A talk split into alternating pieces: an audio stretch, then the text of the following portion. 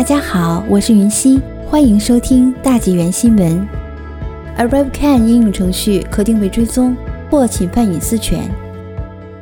英国 Virtual Private Network VPN 研究公司近日公布的一份报告称，一款用于方便国际旅客进入加拿大的政府应用程序，可能已经获得了一些用户的定位数据，尽管其隐私政策明确表示未经用户同意不能获取信息。这份由 Top Ten VPN 公司发布的中共病毒数据权利追踪报告中，记录了从2020年3月以来，该公司持续监测为应对 COVID-19 而出台的对全球数据权利构成危险的新措施。在最新的更新中，加拿大联邦政府的应用程序 ArriveCan 被打上了标记。ArriveCan 可以在苹果应用商店和谷歌 Play 商店下载。它是一款帮助人们从国外到加拿大旅行的应用程序。Top Ten VPN 表示，该程序已被下载超过二十万次。旅行者可以在出发前使用 ArriveCan 提交中共病毒阴性检测结果，现已强制执行，并向当局提供联系信息，获得有关检疫要求的其他信息。到目前为止，ArriveCan 的隐私政策和政府网站都明确表示。该应用不会使用你手机上的 GPS 或其他技术来跟踪你的位置。然而，Top Ten VPN 的分析指出，该应用程序列出的十一个许可权中，有一个许可权显然可以监控 GPS 位置。报告作者伍德汉姆斯在一月二十五日接受 CTV 采访时说：“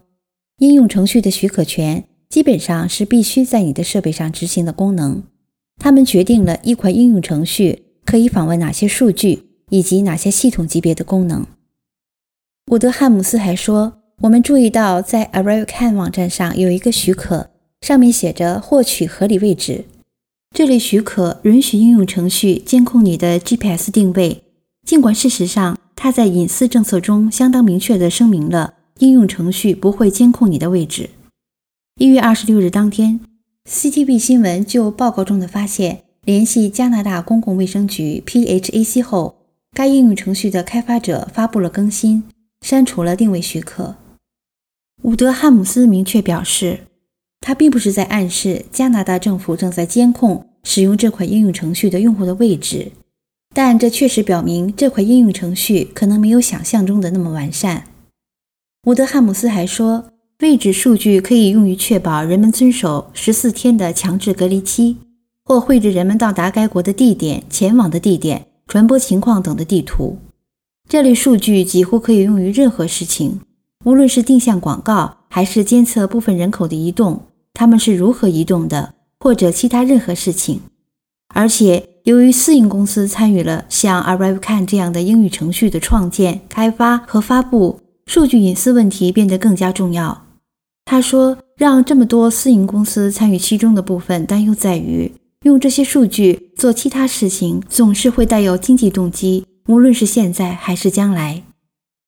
Top Ten VPN 和 Woodhams 监控的六十五款数字健康证书应用程序中，有五十三款百分之八十二没有足够的隐私政策，